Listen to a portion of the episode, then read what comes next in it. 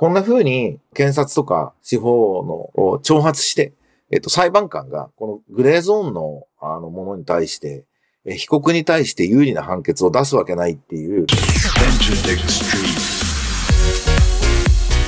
エンターテックストリート。音楽プロデューサー、エンターテックエヴァンジェリストの山口のりかずです。このポッドキャストは、ラジオトークアプリから、Spotify、Apple Music などにも配信しています。あなたがお聞きになっているサービスで、ぜひブックマークをお願いします。今とこれからのエンターテインメントテクノロジーのホットトピックスについて一緒に考えていく週1回のこのプログラム。今回はファスト映画って言って、映画の再編集して短いのを作ってた人が逮捕されちゃったというお話があるので、そこから Web3.0 時代のエンタメエコシステムみたいなことのお話ができればなというふうに思っております。短い時間ですが、どうぞお付き合いください。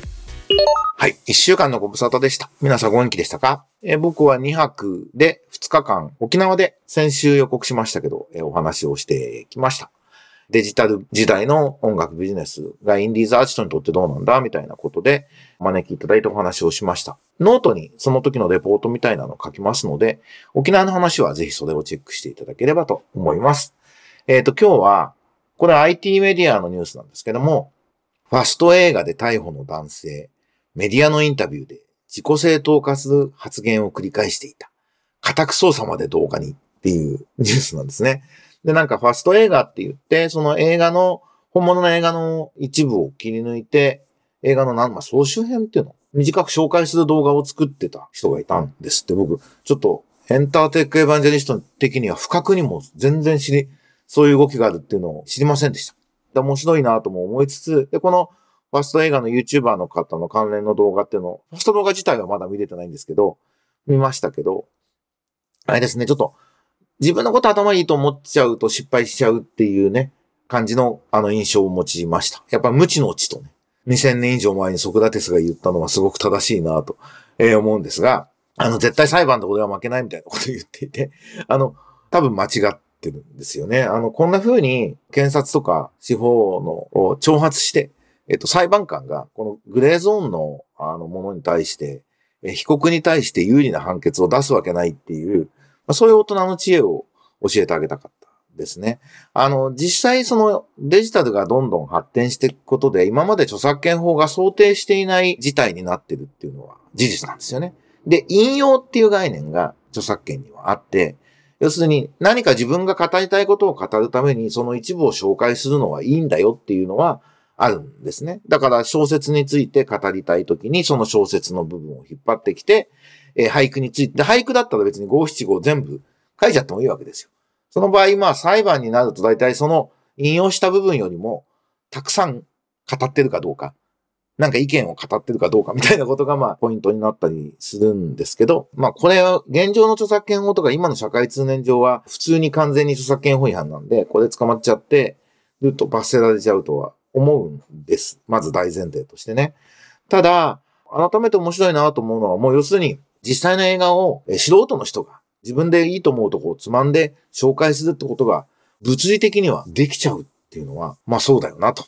で音楽だとね、まあリミックスとか、まあそもそも曲をカバーするっていうね、ことが起きているし、普通にそういうことがあるんだけど、映像の世界でも、まあリミックスみたいなもんですかね。っていうのが、あの、ノンストップミックスに近いのか。できる時代になってるんだなっていうふうに思いました。で、これって、まあある種 N 字創作だし、そのキュレーションでもあるわけですよね。だから、これからは、この Web3.0 の世界観っていうことを考えるんだとすると、こういう作品を見たときに、クリエイターの人が何か自分が刺激されて、何かそこから派生した作品を作りたいっていう二次創作、三次創作、四次創作っていうようなことが広がるような作品っていうのが、これからの時代の多分ヒットしていく作品になるんだと思うんですよね。で、あとは、もうメディアが紹介したからっていうことよりも、人から人に伝わっていく、つまりキュレーションされていくっていうことが、音楽にしろ映画にしろヒットするかどうかのポイントになってくるわけですよね。ということは、今回のファスト映画みたいなことがしたくなるような映画がいい映画なわけですよ。これからは特に。なので、こういうことを何らかのルールの中で促進して、だから仕組みとして、エコシステムとして、N 字創作はこういうルールの中ではやってもいいですよ。むしろやってくれてキュレーションして、その結果、他のユーザーがいいと思ってお金を払ったらそれをシェアしていきましょうみたいなことが、まあできるような時代になっていくし、それを作っていかなくちゃいけないんでしょうね。やっぱ大事なのは、クリエイターとユーザーで。で、その今はそのクリエイターとユーザーがグラデーションで繋がっている時代。ユーザーが誰でもクリエイターになれる時代。なので、それを取り巻くエコシステムみたいなことを考えていかなくちゃいけないんだと思うんですよね。なんで、ちょっと勘違いしちゃったファスト動画で捕まっちゃった YouTuber の人の話っていうのが、昔はこんなことがあったんだよって、今はこういう仕組みになったよねっていう時代を早く作っていかなくちゃいけないんだなと思うんですよね。だから、ナップスターとかご存知ですか？あの、ファイル共有サービスで音楽著作権に違反しているってことで潰されちゃった会社が、まあ、今別のサービスとして名前自体は残ってますけど、とか Grooveshark っていうね、ひどいサイトもあったんですけど、 Spotify が出てきたことで、 Napster は成仏したわけですよね。なんで、なんかそんな風に、新しいエコシステム、新しい仕組みができてくることで、今回の話っていうのが、それの、まあ、前史、その前哨戦昔はこうだったよね。今はこういう風に集約されたよねってことができるといいのかなと。そういうサービスを作っていくことに、プラットフォームっていうんですかね。スタートアップスタジオの代表の私としてはですね、そういうサービス、プラットフォームを作っていくことに、ぜひ起業家の方と一緒にそこに注力していきたいなと思います。なんかそんなことを考えさせられる。これは著作権法違反なんだけど、こういうファスト映画みたいなことを取り込んで、それを促進していって、むしろそのことで、クリエイターが映画を作った最初の一時クリエイターもメリットが出てくるっていうような仕組みにしていかなくちゃいけないんだなというふうに感じたということをお話ししておきたいと思いました。で、そんな時にギャラミュージックっていうね、ギャラゲームっていうところが NFT のあの音楽プラットフォームサービスを今やろうとしていて、スヌープドッグとか、スティーブ・アオキとかと組んで発表するっていうのが始まってるんですよね。それがなんか進展がニュースになってました。これはコインポストで、ギャラミュージックが目指す音楽業界の変革っていう記事なんですけど、これもぜひ読んでいただきたいと思います。音楽業界における資金調達の方法や楽曲の所有権、音楽出版のあり方に変革を起こしたいと言って立ち上がったっていうことを言っているんですね。で、音楽ビジネスを変革するための新たな分散型音楽エコシステムを正式に指導しましたと。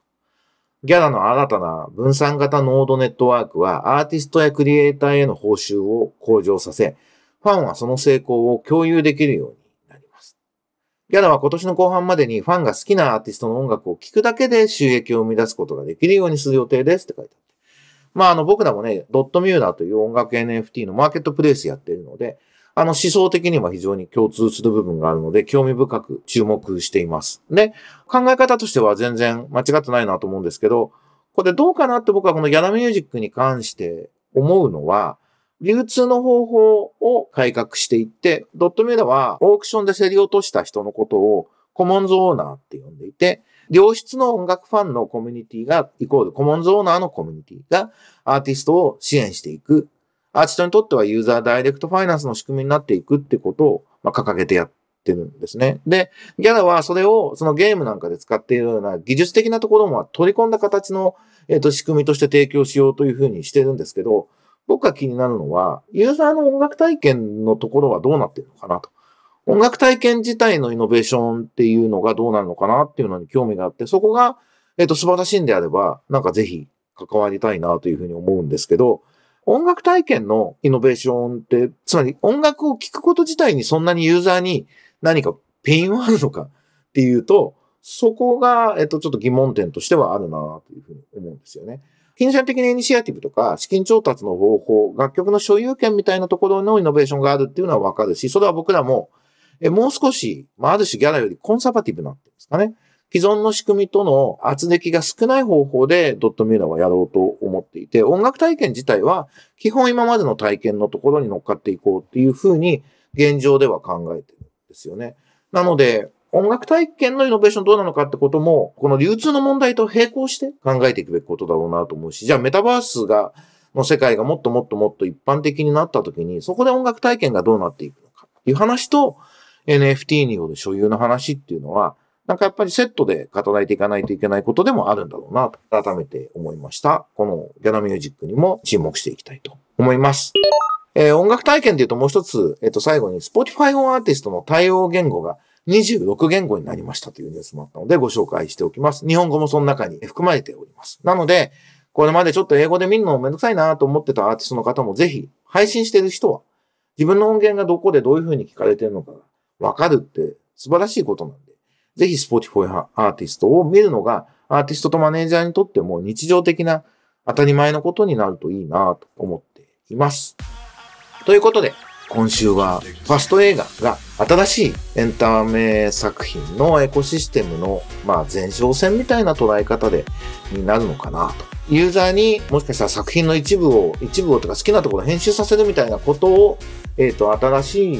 エコシステムに取り込んでいけるといいのかもしれませんね。